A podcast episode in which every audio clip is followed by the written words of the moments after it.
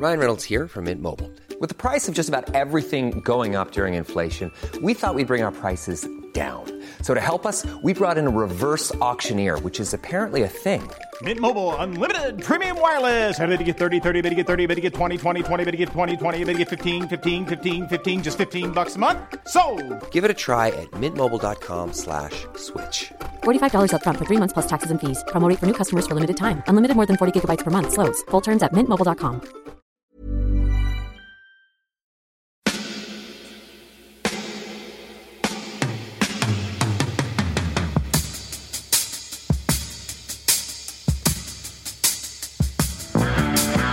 copain Jack Burton, il regarde l'orage bien droit dans les yeux. Et il lui dit T'es si tocard que tu passerais pour un chef-d'œuvre de l'art moderne. Madame, je n'écrirai rien sur ce film, c'est une merde. Merde. Ce sont les gars qui se prétendent normaux qui vous déçoivent. Les dingues, ça ne fait jamais peur.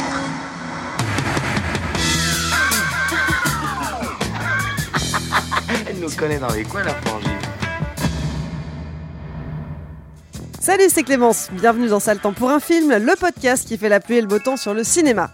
Chaque semaine, on se retrouve pour vous parler de la sortie du moment. Ici, on traite les films en profondeur, donc pour ça, on est bien obligé de spoiler. Si vous n'aimez pas ça, allez voir d'abord le film et revenez nous écouter quand ce sera fait. À mes côtés cette semaine, une équipe de chroniqueurs en comité réduit. On fait dans l'émission Intimiste ce soir. J'ai le plaisir de retrouver Julien Salut Clémence et Stéphane. Salut Clémence À la technique, notre chef d'orchestre à nous. Bonsoir Alain. Salut Et on dit merci à Anthony pour le montage et le mixage, et merci à Latex pour l'habillage sonore. On remercie tous nos soutiens, car oui, cet épisode de Temps pour un film est soutenu par Eurochannel, la chaîne 100% fiction et cinéma européen. Retrouvez des films exclusifs et des séries télé inédites sur les offres de Bouygues, Orange et Free. Pour tout savoir, rendez-vous sur eurochannel.fr. Et puis on ne le dira jamais assez, nos émissions existent avant tout grâce à toutes les auditrices et les auditeurs qui nous écoutent et nous soutiennent. Pour qu'on reste indépendant et qu'on arrive à en vivre, on a besoin de vous. Donc n'attendez plus, pour nous soutenir, rendez-vous sur patreon.com ou tipeee.com, mot-clé Capture Mag. Et puis si vous êtes du côté de Paris, le samedi 28 mai, notez bien la date dans votre agenda. C'est la prochaine séance capture au programme Millennium Actress, un chef-d'œuvre de la Japanime signé Satoshi Kon. Vous pouvez réserver vos places dès maintenant sur le site du Club de l'Étoile, clubdeletoile.fr. Un chef-d'œuvre tout court, hein. t'as pas besoin de rajouter de la japanime. Mais c'est pour que les gens sachent ce que c'est. Euh, C'est pour que les pauvres C'est du genre animation, c'est ça? T'es du genre à dire c'est du genre animation, c'est ça? Ah, Julien c'est suffit. Ah, je vais m'énerver là C'est pour que les, les- les pauvres euh, auditeurs qui n'ont pas encore vu ce chef-d'œuvre Non, non, mais faut Sache voir absolument, c'est un très très grand film. Bref, venez le 28 mai. Cette semaine, nous sommes dans le futur, un futur où les hommes ne meurent plus, ils ont réussi à atteindre l'immortalité. Oui, mais problème, ils ne peuvent plus non plus procréer. Résultat, l'humanité décline lentement mais sûrement. Pendant ce temps-là, des clones mutants, autrefois esclaves des humains, vivent et se reproduisent dans un immense monde souterrain. Ce futur, c'est celui de Junkhead, film d'animation réalisé par le japonais Takahide Ori et dont on vous parle aujourd'hui. On va y revenir certainement en détail pendant l'émission. Junkhead a été réalisé en stop motion et c'est Takahide Ori tout seul qui a fabriqué les décors, sculpté les personnages, écrit le scénario, effectué les prises de vue, composé la musique, etc. Il lui aura fallu 4 ans pour créer une version courte de son film, sorti en 2013, 3 ans de plus pour finaliser la version longue avec une petite équipe. Au total, plus de 140 000 prises de vue, pas mal pour un complet autodidacte. Le film sort en 2017 et devient un phénomène au Japon. Récompensé trois fois, il remporte notamment le prix du meilleur long métrage d'animation au Fantasia Film Festival l'année de sa sortie et la Cigogne d'or du film d'animation international au Festival européen du film fantastique de Strasbourg en 2021.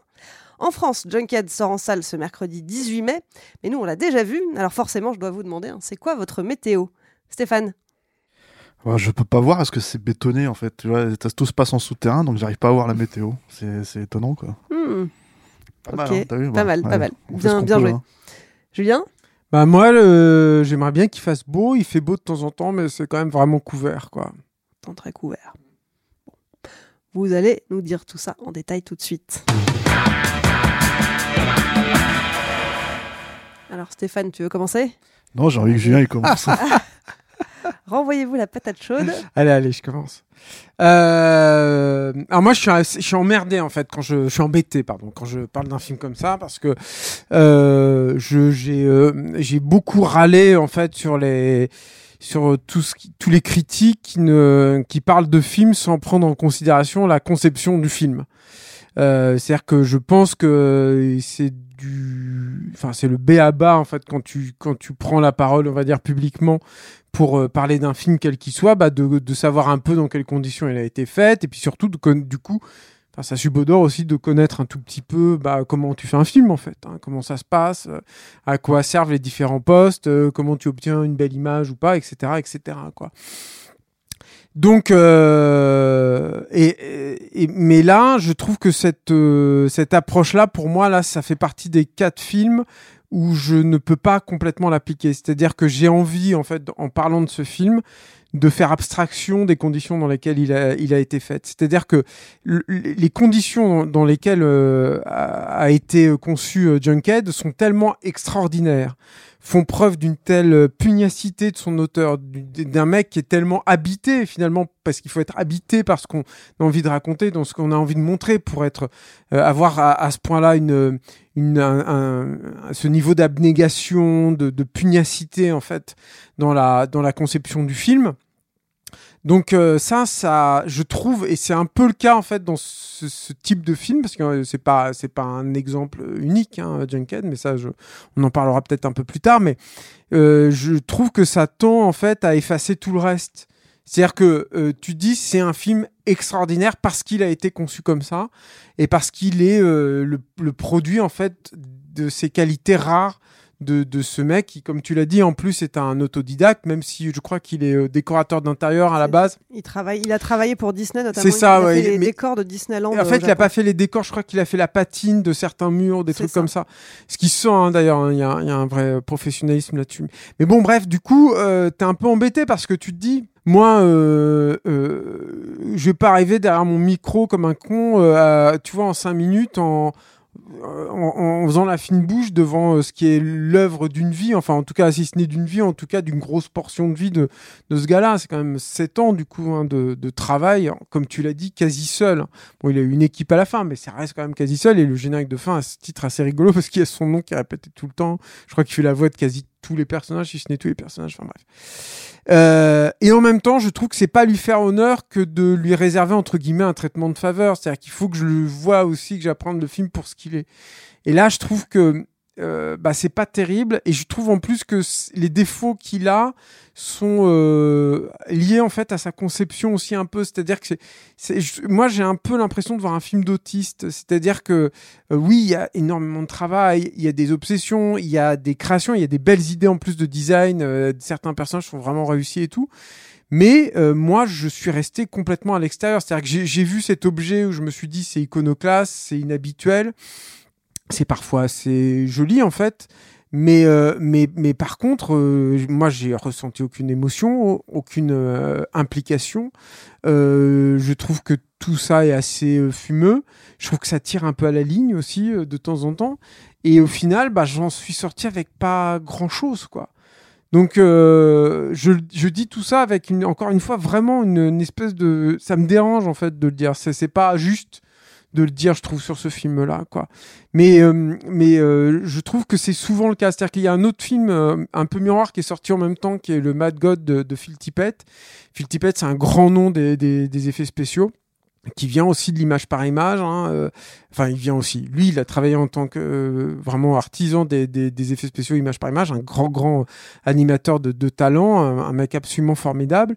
Et il a aussi conçu un, un film, un long métrage, un peu dans son coin. Bon, lui, il avait une structure un peu plus euh, professionnelle. Déjà, lui, c'est un pro. Et puis, en plus, il l'a fait à l'intérieur de sa société d'effets spéciaux avec des, stagiaires qui venaient pour l'aider ou l'épauler, etc. Mais en fait, Mad God, c'est un peu la même chose. C'est-à-dire que t'as as, l'effet de sidération devant le monde qui t'est présenté au début. Euh, Parce que en plus, euh, moi je trouve que t'es pas forcément complètement plongé de, de prime abord, donc tu dis waouh, il a fait tout ça, il y a plein de trucs. Et puis au bout d'un moment, Mad God c'est encore plus flagrant d'ailleurs là-dessus, ça se ralentit, ça rame, et puis tu te dis, mais ça tourne un peu à vide, ou en tout cas, ce que ça me raconte, bah, c'est pas, c'est pas super euh, passionnant, c'est pas super, euh, c'est pas super intéressant. Donc voilà, je suis peut-être très dur, peut-être que parce que c'est vrai que le film a un petit statut culte. T'as as dit tout à l'heure que ça avait été une, alors c'était un petit phénomène au Japon. Hein, c'est pas non plus un truc dingue, mais c'est vrai que bon, le film a sorti dans un circuit de salle extrêmement restreint. Euh, Il y a eu un excellent bouche à oreille et je crois qu'il a fini à pas loin de 100 000 entrées, ce qui pour le Japon est pas anodin, surtout pour un film comme ça.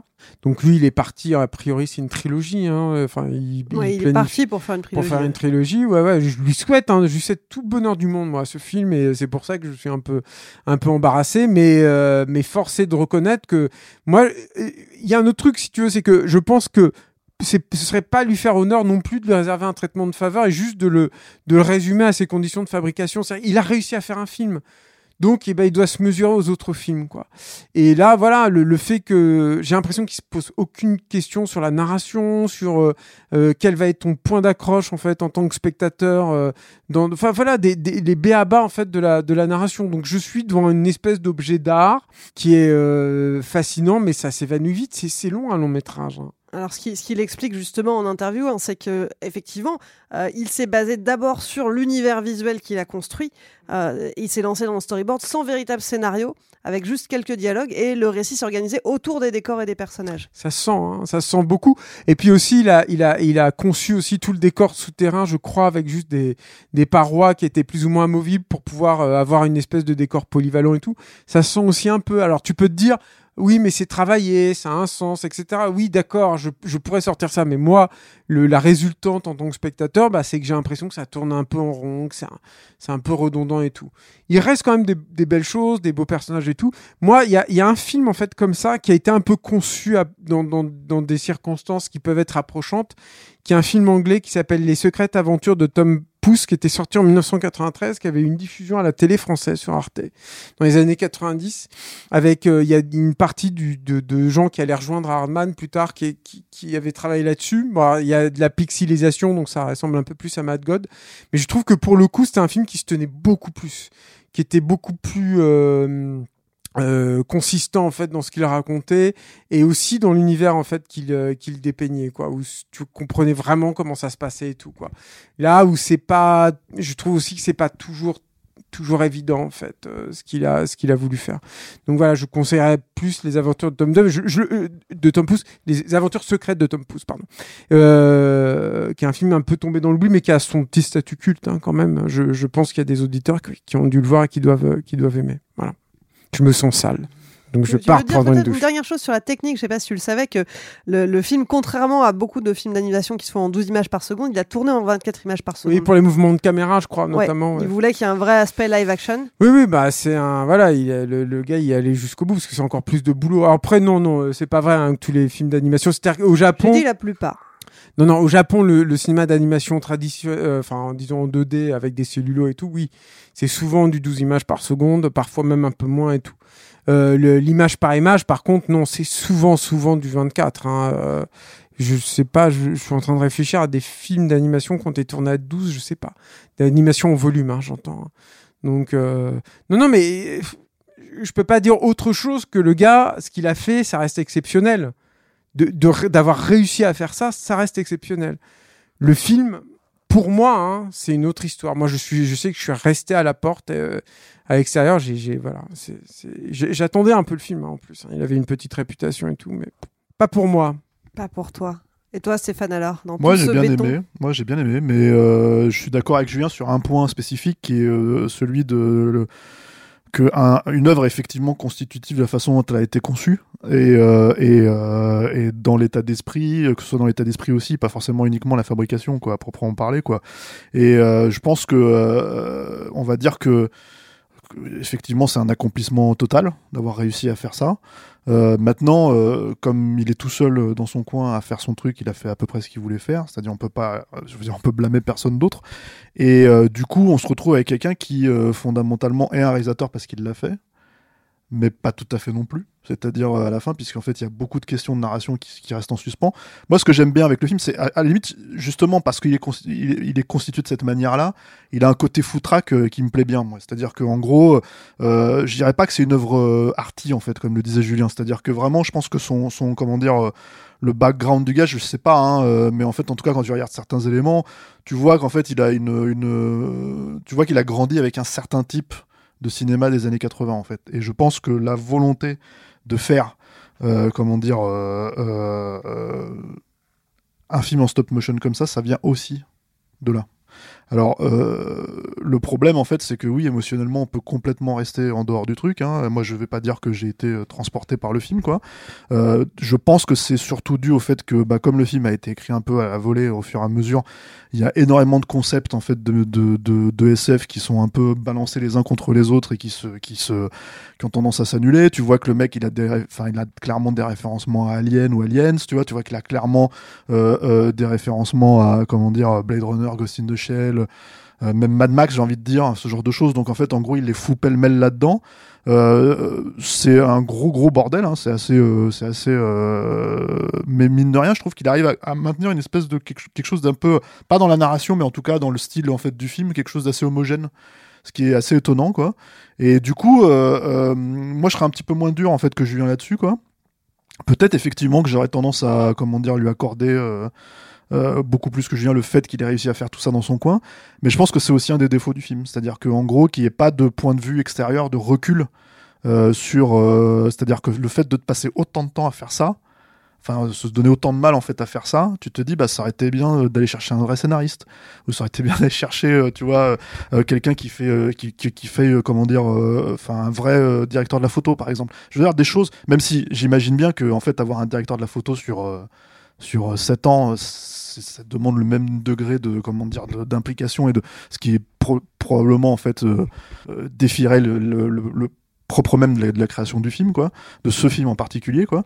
Mais euh, mais voilà parce que en fait disons que à part euh, euh, des, concepts en fait de plans à part des trucs comme ça quelques idées en fait comme ça qui répètent de temps en temps d'ailleurs euh, assez euh, en gros c'est pas un film qui est totalement euh, pensé visuellement enfin je trouve. C'est à dire qu'il est au-delà même de la stop motion je sais pas comment dire le, le, le truc l'avantage en fait de la stop motion moi j'ai l'impression en tout cas quand on c'est que en fait t'es obligé de te poser les questions de ce que tu dois faire comme animation à un moment donné c'est-à-dire que ton personnage et tu peux pas vraiment euh, en fait, dans la stop motion, j'ai l'impression, et peut-être Julien va me contredire, que tu peux pas vraiment te permettre d'avoir du gras parce qu'il faut, faut que tu utilises tout ce que tu peux, euh, enfin, avoir quand tu fais ton truc, quoi, tu vois. Euh, par contre, c'est dans les scènes, en fait, qu'il y a du gras. C'est-à-dire, il y a deux scènes qui se répètent euh, à 10 minutes d'intervalle. Euh, Il y a, euh, comment dire, et tout ça, en fait, c'est pareil, ça aurait, ça aurait mérité un monteur qui arrive, qui lui dit, bon, ça, on va couper, mon gars.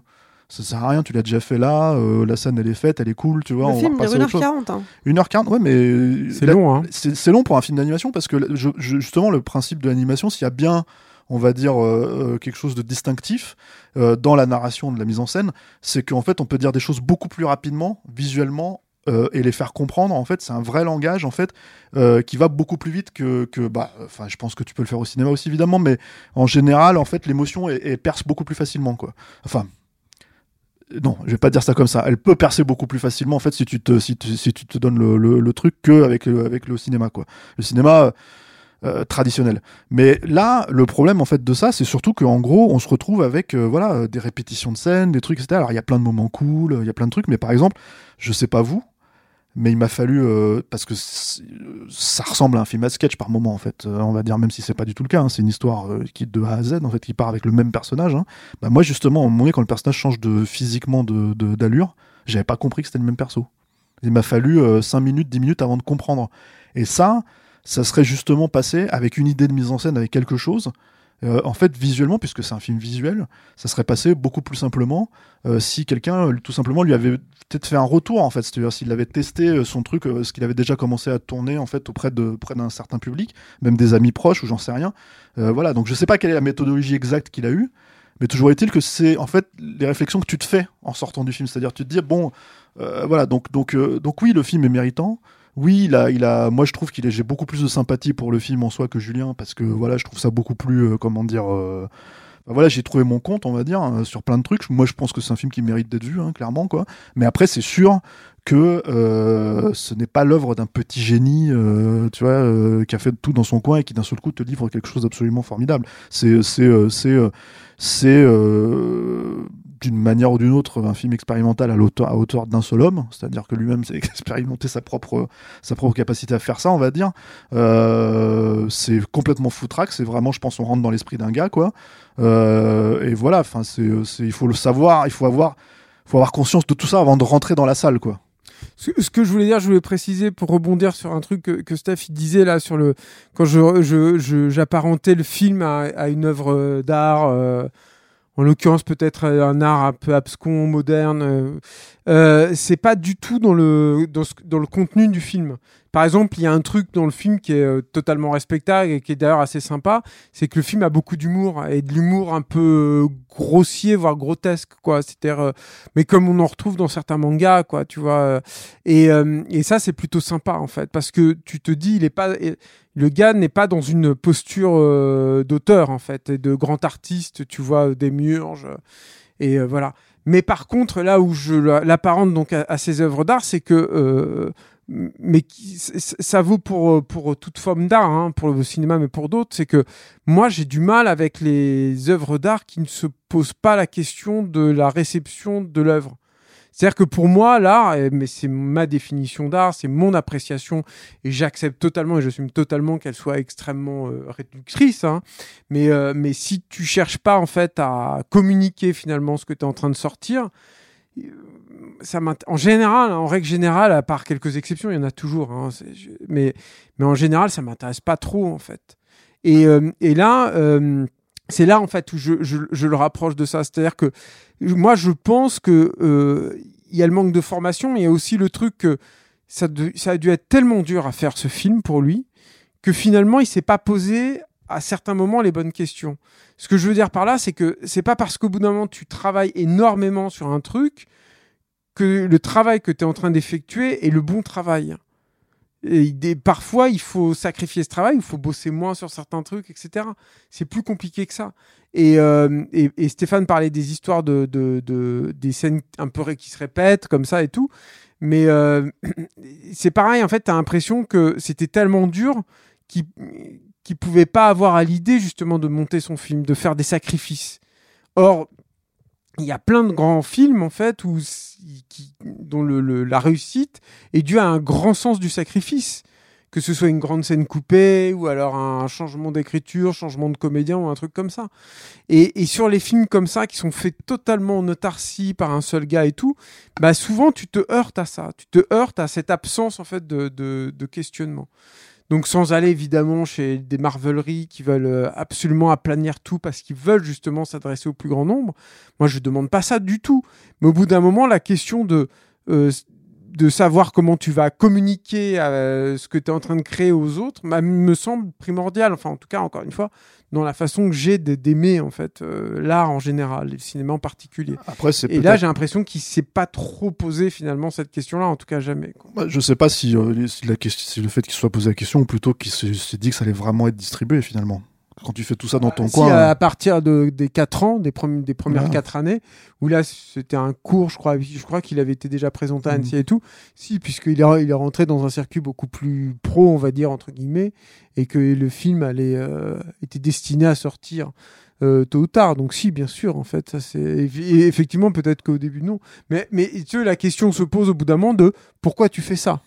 Oui, oui, oui. Voilà, et, et le truc, c'est que s'il fait ça comme un hobby chez lui et tout, bon, bah, très bien. euh, mais, mais je pense que c'est plus que ça, en fait. Ah bah, hein, ce qu'il dit en interview, c'est que à 40 ans, il a eu envie de se lancer un nouveau défi artistique. Voilà, c'est comme ça que ça a commencé. Et oui. il a appris le stop motion euh, sur Internet et dans des livres. Euh, et effectivement, peut-être que finalement, le projet a pris une ampleur euh, plus, plus grande que ce Oui, qu'il oui, avait oui. prévu au départ. Mais je pense que le, c'est un film qui est quand même habité. Hein. On a suffisamment parlé ici de films qui est, qui est où, enfin, je, je ressortais toujours mon truc de- du film mort et tout, quoi, des Uncharted, des trucs comme ça, pour justement euh, euh, saluer un film qui est habité pleinement. C'est indéniable, ça. Mais est-ce que c'est, est-ce, est-ce que, est-ce que pour autant, t'as une porte d'entrée en fait là-dedans? Ça, pour moi, la question elle reste posée. J'ai pas détesté le film, hein, pas du tout. hein. J'ai l'impression que je donne vraiment cette impression-là, quoi. Mais c'est vrai que c'est compliqué en fait pour moi parce que, enfin voilà, il y a, y a- c'est. Bon, bref, je sais pas. J'ai l'impression que je vais, je vais- je vais être redondant. Non, non, mais, mais, mais moi je, je comprends un peu ce que tu dis, mais c'est vrai que voilà, j'allais le souligner avant que tu le fasses.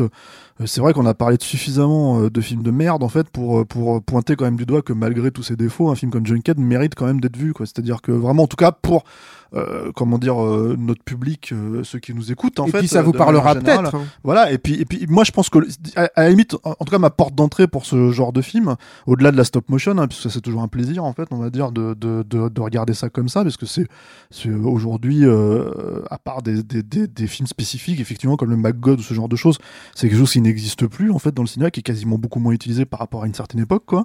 Euh, Si, si, il y a plus de longs métrages en stop mo. euh, des longs métrages à proprement parler, mais moi je parlais des effets Ah, spéciaux des euh, FX, qui, qui ouais. utilisaient ça. Mhm. Justement, tu parlais de Phil Tippett et tout ça. Donc voilà, c'est euh, un plaisir peut-être fétichiste, mais c'est un plaisir en tout cas si tu veux de voir ça quoi. Et puis moi moi, moi, ma porte d'entrée c'est bah un certain référencement encore une fois euh, cinéma euh, entre guillemets euh, métal hurlant en fait. C'est-à-dire de, de, de et là je parle vraiment de, comment dire du magazine quoi. Euh, que, que dont sont très friands bah, même au Japon hein, notamment hein, voilà donc en fait tout ce- ce- cette espèce de, de fourre-tout de croisement Mad Max Ghost in the Shell tu vois comment dire euh, euh, je sais pas Akira enfin tous ces trucs là en fait si tu veux qui se réclament de ça où t'as en fait un espèce de, de, de pendant de ça en fait en stop motion ce qui est plutôt euh, plutôt sympa. Encore une fois avec plein plein de de- de- d'embûches hein, plein d'erreurs plein de plein de moments où le film se casse la gueule hein, euh, voilà. Mais mais à la fin euh, moi j'en suis sorti relativement satisfait en fait. C'est-à-dire à partir du moment où t'attends pas t'attends pas à ce que ce soit Kubrick en gros le mec dès, du premier coup. Et là je dis pas je dis pas ça enfin tu vois je veux dire euh, qu'on te vende pas le côté euh, du grand mec du grand génie tout seul dans son coin qui a fait son film si tu veux. C'est ça que j'entends par là. À partir du moment où tu sais que c'est pas ça le film bah ouais il y a du plaisir à prendre vraiment Et puis il y a une, euh, pour sortir avec une, un point plus positif, c'est que euh, il y a de toute façon, c'est vrai, un truc euh, génial avec l'image par image. C'est-à-dire que le, ce qui- est génial, c'est que tu as le côté joué qui s'anime tout le temps, en fait, même sur les Leica, enfin un peu moins sur les Leica, c'est tellement parfait, beaucoup trop même. Mais euh, mais il y a un truc comme ça, en fait, de voir ces petites marionnettes et tout. Et il y a un autre truc qui, je pense, est inhérent aussi à la, à la, technique employée, qui est c'est en soi une, une grande célébration du cinéma. C'est-à-dire que tout à coup, tu vois un truc qui bouge euh, parce que c'est une succession d'images fixes. Et que entre ces images fixes, en plus, il y a la patte de l'humain qui est intervenue, mais tu la vois pas, mais tu la sens quand même. C'est un peu abstrait, peut-être ce que je raconte. Non, c'est une forme de magie un peu. Mais oui, en fait, il y a un truc, je pense, qui fait que dans le côté saccadé, par exemple, de, de, l'image par image, ça, pour le coup, et c'est moi qui dis ça alors que je suis un grand défenseur de, de l'image de synthèse et tout, mais, mais par contre, ça, c'est un truc que tu remplaces pas, en fait. Ça, ça se remplace pas, en fait, ça. Et, euh, et c'est vrai que de toute façon, tu as, ça qui reste. C'est-à-dire que c'est vrai que tu admires les maquettes, tu admires les trucs, et puis il y a ce truc-là qui est euh, de toute façon euh, que tu obtiens, en fait, même si tu fais un cours d'animation pourri avec tes enfants avec des Lego. Mm. Et ce qui- ce qu'il expliquait d'ailleurs, qui est, qui est amusant, c'est que euh, pour animer ses personnages, en fait, il se filmait d'abord lui faire les gestes, et ensuite il les reproduisait avec ses persos. euh. Ce qui est assez courant aussi, hein, ce qui se fait souvent. Je suis désolé, Ah gars, pourquoi je dis ça. Ah, pas dû dire ça. je pensais arriver mais avec pardonne-moi, Tout à tout pardonne, saboté. Julien. Non, mais faut, faut préciser que c'est un film aussi qui a euh, bah, un combat contre un, tu vois, un espèce de David contre Goliath, tu vois. Il y a, euh, comment dire, euh, tu vois, euh, des scènes avec des, des, des, des créatures euh, protéiformes, tu vois, gigantesques. T'as as tout un tas de trucs comme ça. Donc en fait, il y a Il y a plein tout un d'imagerie. bestiaire dans ce Voilà, il y a toute une imagerie en fait, si tu veux, qui nous parle. Donc faut, faut, voilà, c'est, faut le préciser pour que les gens aient conscience de ce qu'est le film à proprement parler. Parce que c'est vrai qu'on a parlé entre guillemets de la fabrication, des défauts pas mal, mais il y a aussi tout un univers en fait qui nous parle, qui nous tutoie oui, en mais- vrai. hein, donc euh, Et c'est Alain, Alain, il faut ça. que tu m'effaces, et puis voilà. On, ce va qui juste fait- garder ça. Non, et c'est ce qui fait la force de ce film, cet univers finalement. euh. qui a une certaine cohérence, je dirais, mais qui, mais qui, mais qui malgré tout en fait part un peu dans tous les sens quand même. C'est-à-dire que en gros, euh, c'est comme il y a une scène en fait qui est un flashback en fait, en gros, hein, puisque on voit partir. euh, comment dire, euh, cet humain qui va arriver euh, dans les dans les souterrains, quoi. Et c'est pareil, enfin, faut le savoir que c'est un flashback, là, la façon dont c'est amené. euh, c'est au bout d'un moment, tu fais ah mais en fait c'est lui, d'accord. Et, et c'est pas très très clair parce que ça aussi c'est un autre truc, c'est que euh, alors le le, le si s'il y a bien un truc sur lequel t'as pas de point de référence, c'est le langage en fait dans le film. Il y a un langage, mais il est complètement abstrait, quoi. Donc en fait c'est pareil. Donc en gros, si tu veux, tu te retrouves à, à comment dire. À, à, à- enfin même pour un spectateur japonais en fait c'est pas du japonais donc Oui. en gros euh, c'est vraiment un langage à proprement ouais euh. c'est ça c'est du langage à proprement parler donc là c'est pareil en fait encore une fois tu lis les sous-titres hein. c'est sous-titré euh, bon en l'occurrence chez nous c'est sous-titré français et c'est censé être inté- euh, enfin intelligible quoi tu vois mais pour autant si tu veux euh, ça participe encore une fois d'une création d'univers si tu veux euh, à soi quoi tu vois et, et, et du coup il se disons qu'il y a il faut beaucoup, que le beaucoup- cinéma pallie à ça, quoi. voilà, et voilà, c'est ça. Il y a cas. beaucoup d'embûches. Il se met beaucoup, beaucoup d'embûches, si tu veux, pour arriver en fait à ses, à ses fins. Euh, donc voilà. Donc c'est vrai que bon, euh, encore une fois, il est très méritant. Euh, mais c'est vrai que voilà, ce, ce, ce truc en fait, c'est que il a les mêmes références que nous. Et c'est, c'est- moi, ma porte d'entrée, elle est là surtout. C'est ça ce que je voulais dire, quoi. Très bien. Bien, Si vous voulez vous faire votre propre avis, Junkhead est sorti en salle ce 18 mai.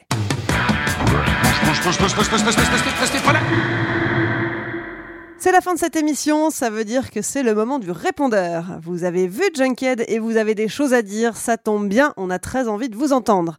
Même si vous n'êtes pas d'accord avec nous, surtout si vous n'êtes pas d'accord avec nous. Pour ça, c'est très simple, enregistrez un message vocal et envoyez-le sur notre mail saltant pour le répondeur à gmail.com, on le passera dans la prochaine émission. La semaine dernière, on vous parlait de The Northman, film d'époque épique avec des vikings, de la violence et de la trahison. Alors vous, qu'est-ce que vous en avez pensé? On écoute ça tout de suite.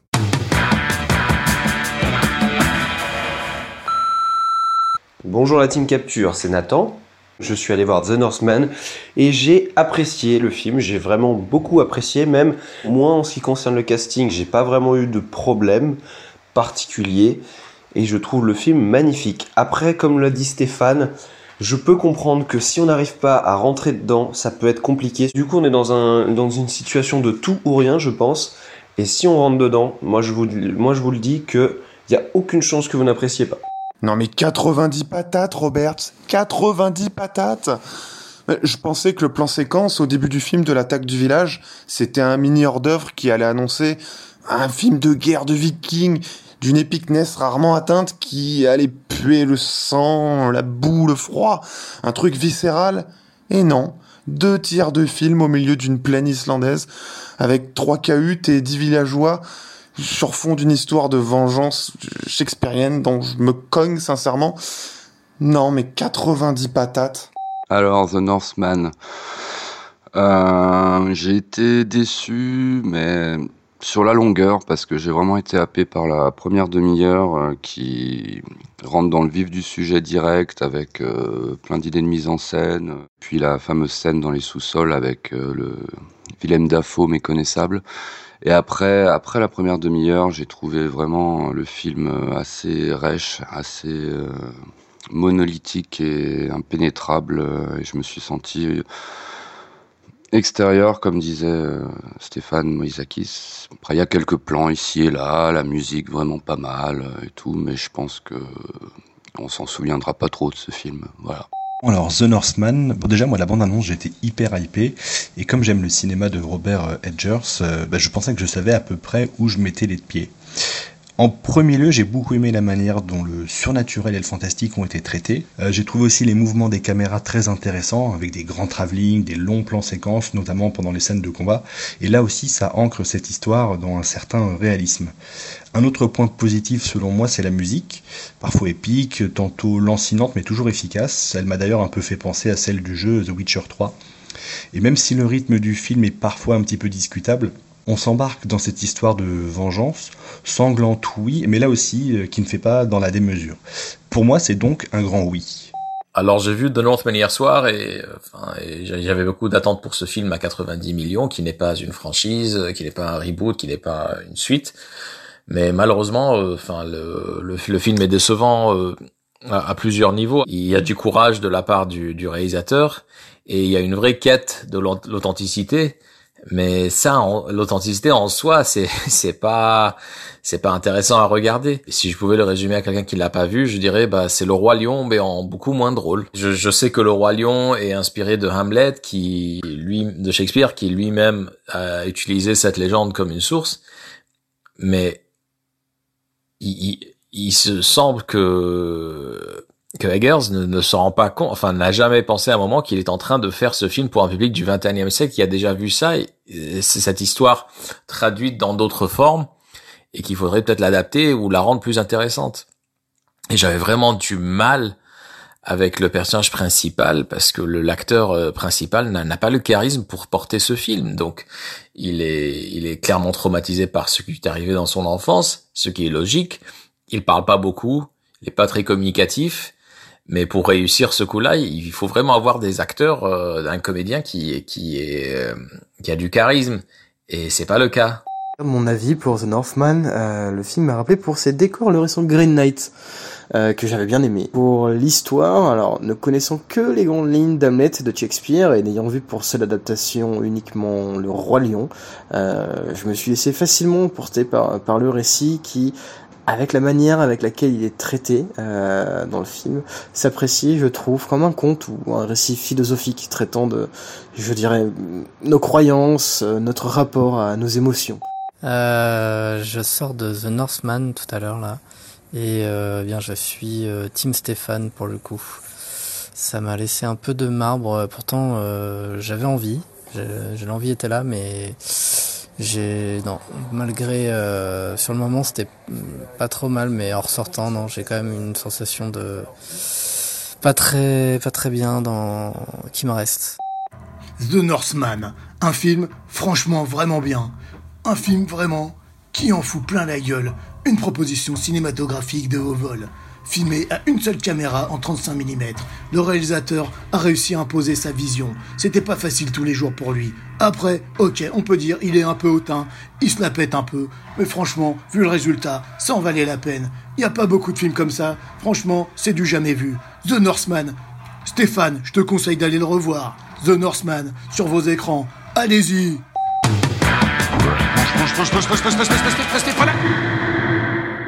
C'est le temps pour un film, c'est fini pour aujourd'hui. Julien, Stéphane, merci. Merci Clémence. Merci Clémence. Et puis merci Alain à la technique. Merci. Et puis merci à vous qui nous écoutez et qui êtes un peu plus nombreux chaque semaine. Si vous nous découvrez, pensez à vous abonner pour ne pas rater les prochaines émissions. Et puis si vous voulez nous encourager, nous soutenir et contribuer à notre indépendance, rendez-vous sur patreon.com ou sur tipeee.com, mot-clé Capture Mag.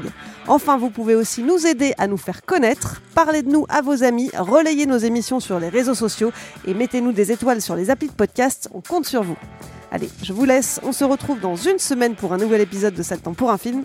Salut